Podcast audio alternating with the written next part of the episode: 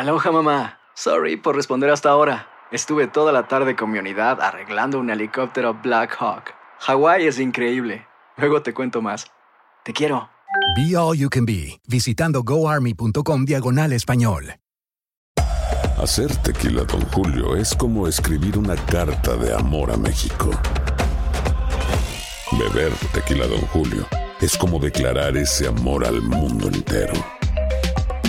Don Julio es el tequila de lujo original, hecho con la misma pasión que recorre las raíces de nuestro país.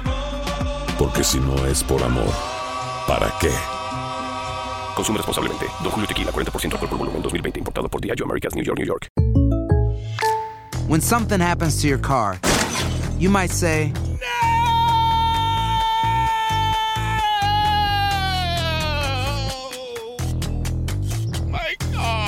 but what you really need to say is something that can actually help. Like a good neighbor, State Farm is there. And just like that, State Farm is there to help you file your claim right on the State Farm mobile app. So just remember, like a good neighbor, State Farm is there. State Farm, Bloomington, Illinois. Boost Mobile tiene una gran oferta para que aproveches tu reembolso de impuestos al máximo y te mantengas conectado. Al cambiarte a Boost, recibe un 50% de descuento en tu primer mes de datos ilimitados. O, con un plan ilimitado de 40 dólares, llévate un Samsung Galaxy A15 5G por $39.99. Obtén los mejores teléfonos en las redes 5G más grandes del país. Con Boost Mobile, cambiarse es fácil. Solo visita boostmobile.com. Boost Mobile, sin miedo al éxito. Para clientes nuevos y solamente en línea, requiere AroPay. 50% de descuento en el primer mes requiere un plan de 25 dólares al mes. Aplican otras restricciones. Visita para detalles.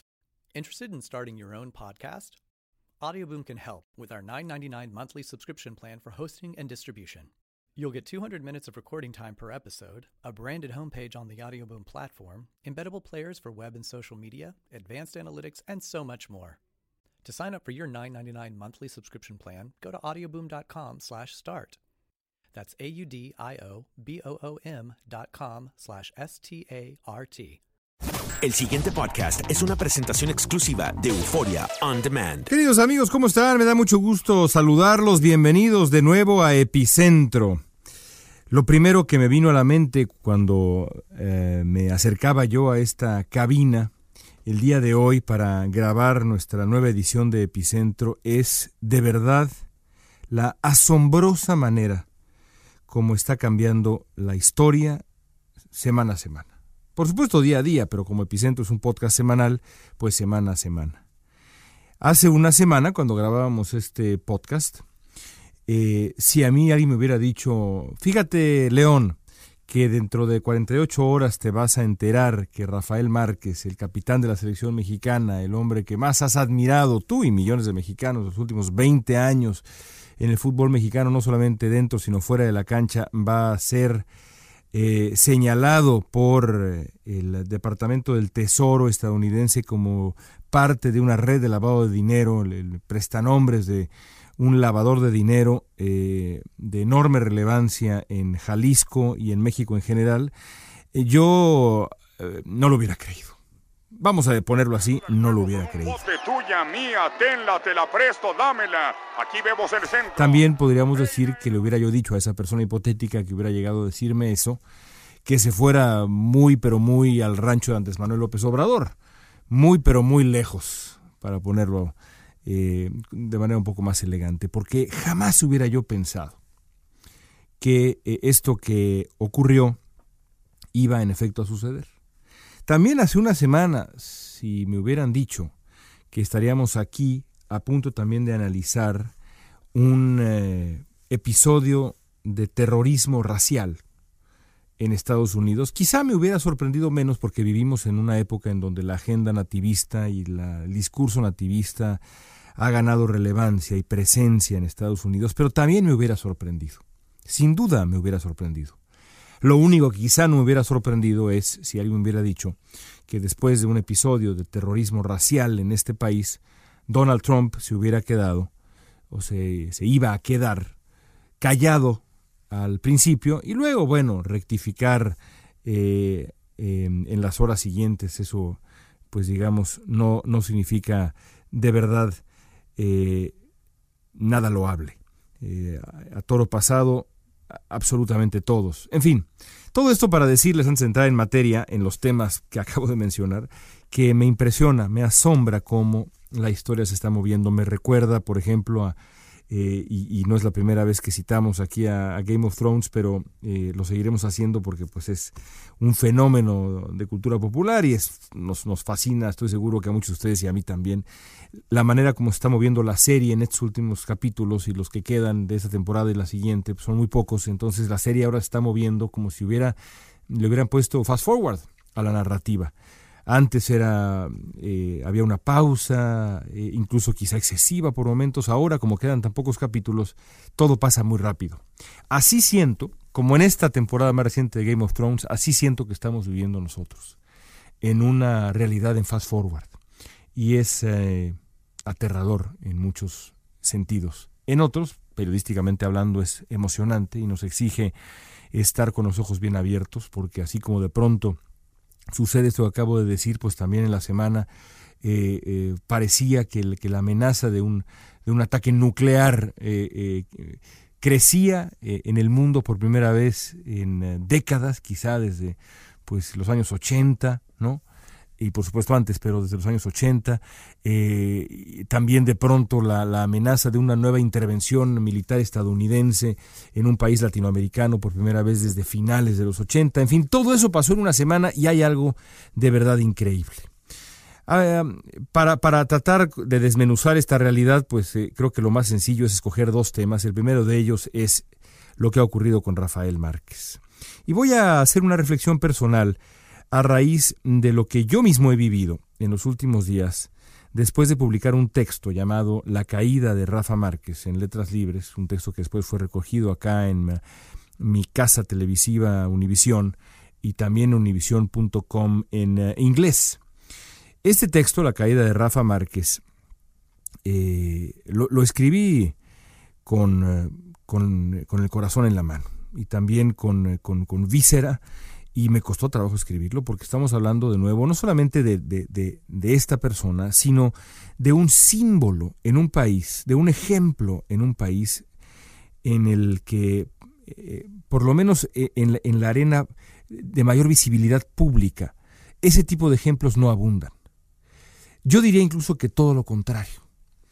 los políticos mexicanos eh, son expertos en decepcionarnos en eh, demostrar todo lo que no debe hacerse una vez que uno llega a esa posición en particular, a ejercer el poder político. El ejemplo perfecto, creo yo, es eh, eh, un video que alguien tuvo a bien rescatar hace unos días de campaña de Enrique Peña Nieto. Ya en los últimos días, acercándose a la elección, y es un video impresionante. Es un video en donde Peña Nieto se encuentra eh, relativamente relajado, digamos, eh, eh, rodeado de su equipo de trabajo. Ahí está Luis Videgaray, está por supuesto Aurelio Nuño, está Alejandra Lagunes, está Emilio Lozoya. Están varias personas que rodean aún al presidente Peña Nieto y que lo rodeaban en aquel momento hace cinco años. Y es una celebración de la campaña rumbo a la elección, llamando a la gente a votar y, eh, mucho entusiasmo, y no es así, jóvenes, y aplausos, y es, eh, es notable. Eh, escúchenlo. Hoy queremos pedirte que este primero de julio votes por este proyecto de cambio con rumbo para México. Y queremos pedirte también tu apoyo a nuestros candidatos a diputados y senadores del PRI para lograr hacer un gobierno con mayor capacidad para que las cosas sucedan. México va a cambiar. ¿No es así, jóvenes? Ese es el, ese es el anuncio. Y bueno, en ese anuncio se, ve, insisto, a Aurelio Nuño, justo atrás del hombro izquierdo del presidente Peña Nieto. Eh, se ve a Emilio Lozoya, hoy señalado como ah, eh, uno de los, digamos, hombres más corruptos en México de los últimos, de los últimos años, eh, al haber recibido millones de dólares en sobornos o propinas, gran eufemismo este que se, que se ha usado últimamente en función del señor Lozoya, de, de Odebrecht esta, esta empresa que, bueno, amenaza con abrir la caja de Pandora, si no es que ya lo está haciendo. Y ahí están ellos, y ahí está, bueno, Luis Videgaray, el canciller, que en su momento también tuvo, pues como sabemos, un, un escándalo de conflicto de interés con aquella famosa casa, en fin.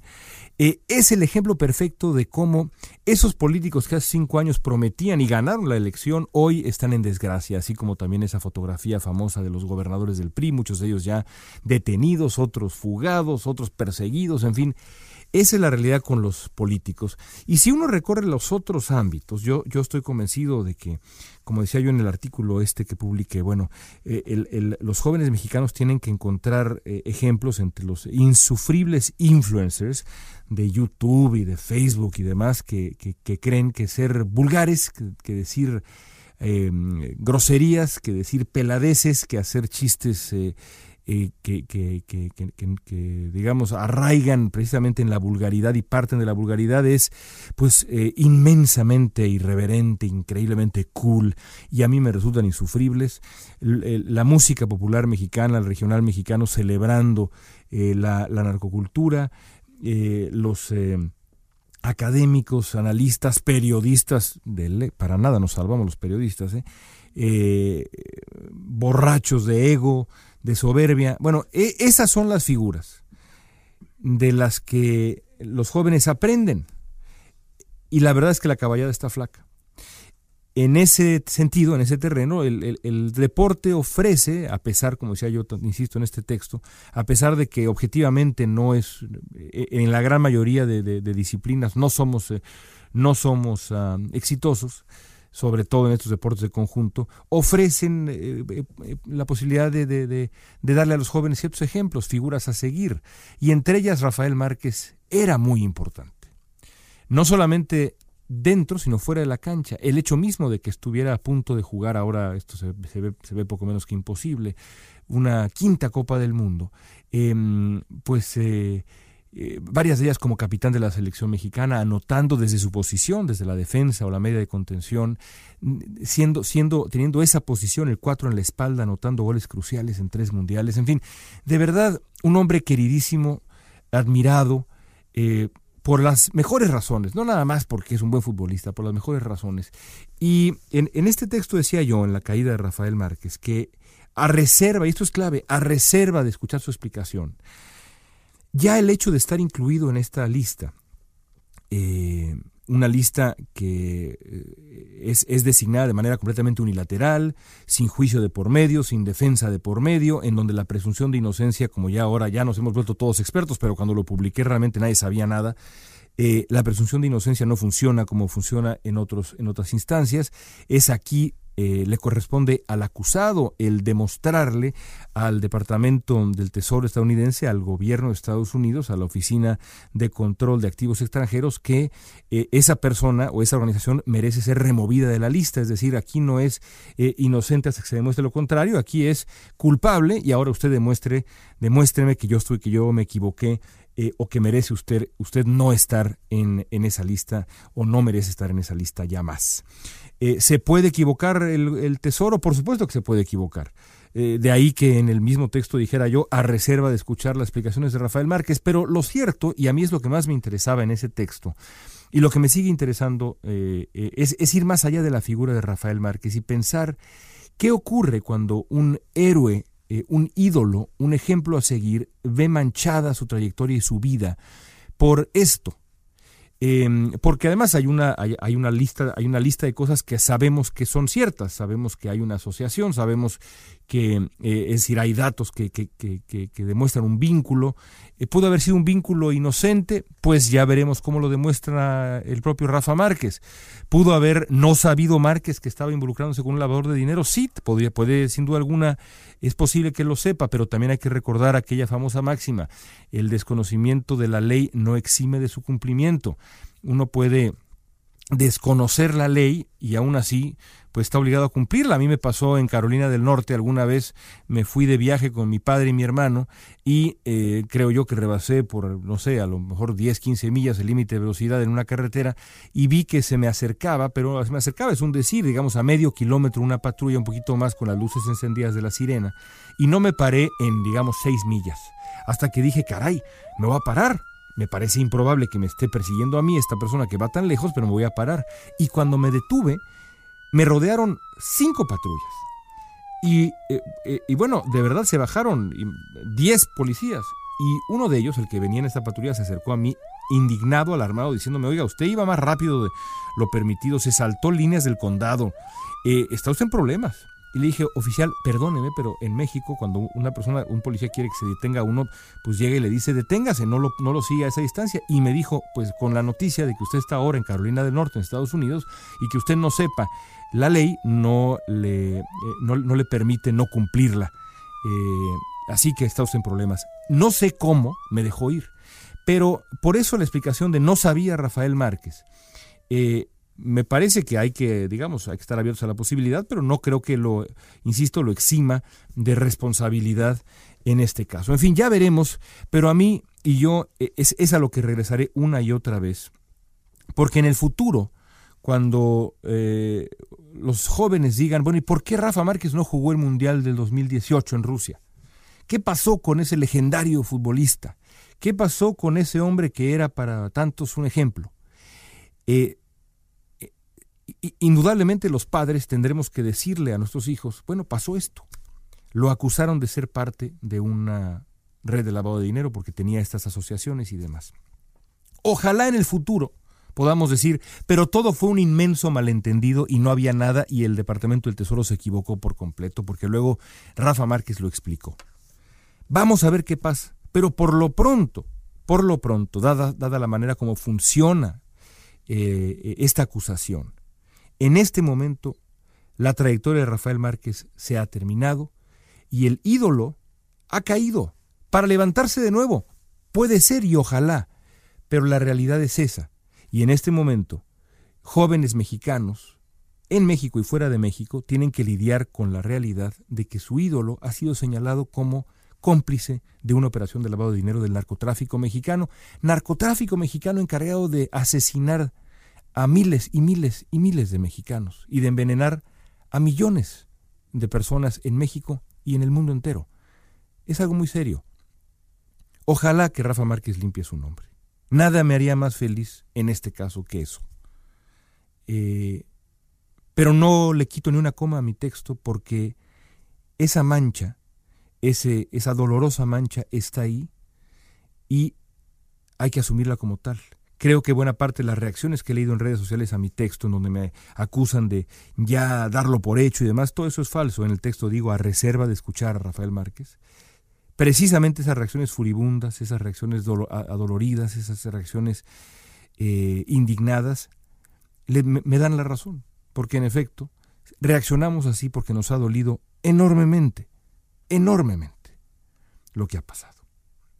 Como también creo yo, cambiando de tema para poder tocar otro en este epicentro, nos ha dolido enormemente lo que ha sucedido ahora en Virginia en los últimos días. Esta reunión, eh, la más grande que se ha visto en una década, allá en Charlottesville, Virginia, en Virginia, en el eh, este de Estados Unidos. Eh, esta reunión que tenía como motivo el evitar la remoción de una eh, estatua del general confederado Robert Lee, eh, que es una figura, pues, eh, digamos, venerada por, por, este tipo de gente en el sur de, Estados Unidos.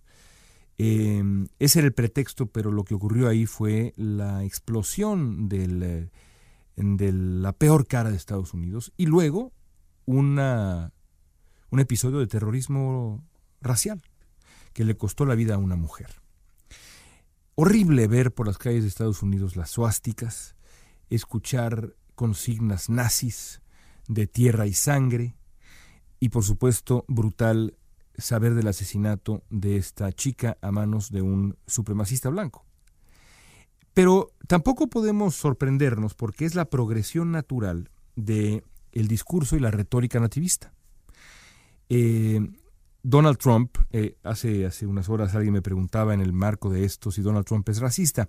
Y quizás seré polémico al decir esto. Yo no estoy seguro de que Donald Trump sea racista, él personalmente. No estoy seguro. Lo que me queda claro, y yo creo que esto es peor que ser racista, curiosamente, o, o, o tan malo tan reprobable como ser racista. Donald Trump es un oportunista del racismo. Es un gran cínico y es un oportunista del racismo. Si hoy le sirve eh, eh, eh, darle juego a los supremacistas blancos, a esta famosa derecha alternativa, la alt-right, lo va a hacer. Si mañana le sirve denunciarlos para sus fines, lo hará. No sé si en el episodio pasado de Epicentro decíamos que Donald Trump era como un, velociraptor. No sé si lo mencionamos. Creo que lo mencionamos. Eh, alguien me decía que Donald Trump, alguien que conoció a Trump me decía que le recuerda a un velociraptor, una persona que piensa nada más en una cosa y esa es la casa con Z. Yo ahora creo que Donald Trump es un hombre, primero que nada, evidentemente sin ningún tipo de imaginación moral, en ningún sentido tiene imaginación moral, y es, digamos, un vendedor en serie que se debe a una distinta, a una cadena de clientelas. Y en este momento, su cliente, su cliente y su patrón al mismo tiempo, es su base. Y no va a hacer ni dejar de decir nada que altere lo que él percibe, su relación exitosa y ganadora con su base. De ahí que en la aquella famosa llamada con Enrique Peña Nieto le dijera, yo tengo que cumplir. Acomodé lugar porque se lo prometí a, mi gente. Cuando gané, lo prometí. Oiga, pero antes de cumplir una promesa de campaña, etcétera, lo que sea, hay una, una, serie de, consideraciones prácticas y otras, eh, otra lista de consideraciones morales, éticas. No. Trump va a lo que va porque es un vendedor en serie sin ningún tipo y los vendedores tienen todo mi respeto, ya lo he dicho aquí también, mi abuelo lo era, mi padre lo era, yo empecé también en ventas, es, un arte. Pero eh, hay, que tener, hay que tener ética, hay que también tener la capacidad de decir lo que estoy vendiendo es veneno eh, y tengo que detenerme. Donald Trump no puede hacer eso. Por eso creo que es un oportunista del racismo. Ahora, ¿importa en el fondo que sea si es un racista o un oportunista del racismo? No, no importa. Lo que importa es el efecto que ha tenido Donald Trump y que tiene Donald Trump cada vez que normaliza a través de la omisión de una denuncia o de la de, eh, esta suerte de falsa equivalencia que traza Trump, en donde dice, bueno, eh, lamentamos, la, lamentamos la violencia de ambos lados. Eso es una equivalencia repugnante, una equivalencia que no existe en los hechos. Es como aquellos que dicen que es equivalente la violencia, entre comillas, de los que se oponen a Maduro y la violencia con V mayúscula que ha eh, eh, costado la vida a decenas de personas en Venezuela. Es que todos son violentos allá. Eso es una equivalencia repugnante. Incurrió en ella Jeremy Corbyn, el líder laborista en Gran Bretaña hace no demasiado tiempo. ¿Cuál es entonces la receta para, para, detener este crecimiento de la agenda nativista? Bueno, por supuesto, eh, a, los nativistas eh, hay que sacarlos del poder si uno está en desacuerdo con su agenda, como eh, ocurriría con cualquier otro grupo que tuviera una agenda con la que uno estuviera en desacuerdo. Pero mucho más en la, en, la, en la práctica, más allá de los procesos electorales, yo estoy convencido de que el gran reto para Estados Unidos es lo que en su momento hizo Alemania. Alemania, después de la Segunda Guerra Mundial, decidió que nunca más iba a permitirle eh, o a conferirle el aura de normalidad al discurso eh, racista. Por supuesto hay libertad de expresión, pero la denuncia es inmediata en Alemania, inmediata y general en Alemania, incluso de los partidos de derecha cuando surge de pronto un, mensaje eh, racista, un mensaje que tiene ecos neonazis, la condena es inmediata y absoluta de todas las áreas de la sociedad o prácticamente todas las áreas de la sociedad alemana eh, eh, ocurre esto.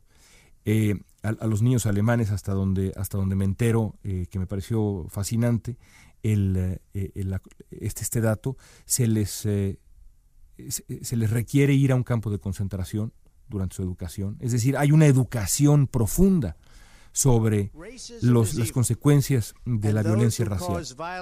Ese es el gran reto de Estados Unidos, porque no cabe duda que quedan pendientes enormes en este país que, que acarrea un legado nativista que hoy tiene a Donald Trump en la Casa Blanca y un legado racista que sigue haciendo daño en las calles de este país en pleno 2017, carajo. Y hasta ahí el epicentro de esta semana. Nos escuchamos la siguiente. El pasado podcast fue una presentación exclusiva de Euphoria On Demand. Para escuchar otros episodios de este y otros podcasts, visítanos en euphoriaondemand.com. From Audioboom comes Covert, a new podcast that delves into the murky world of spies, soldiers, and top secret military operations. I'm Jamie Rennell, and together we'll discover the real stories of history's greatest classified missions, told by the operatives, soldiers, and journalists who experienced it firsthand. Follow Covert on Spotify or subscribe now on Apple Podcasts, Stitcher, or wherever you find your favorite shows. Aloha mamá. Sorry por responder hasta ahora. Estuve toda la tarde con mi unidad arreglando un helicóptero Black Hawk. Hawái es increíble. Luego te cuento más. Te quiero. Be All You Can Be, visitando goarmy.com diagonal español.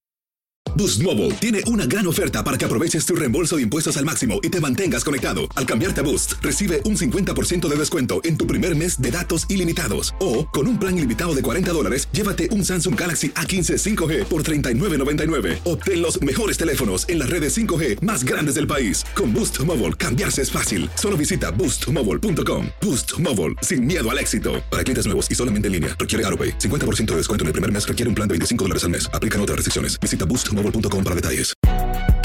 Si no sabes que el Spicy McCrispy tiene Spicy Pepper Sauce en el pan de arriba y en el pan de abajo, ¿qué sabes tú de la vida? Para, pa, pa, pa. This is the story of the one. As a maintenance engineer, he hears things differently. To the untrained ear, everything on his shop floor might sound fine, but he can hear gears grinding or a belt slipping. So he steps in to fix the problem at hand before it gets out of hand. And he knows Granger's got the right product he needs to get the job done, which is music to his ears. Call, click Granger.com, or just stop by. Granger, for the ones who get it done.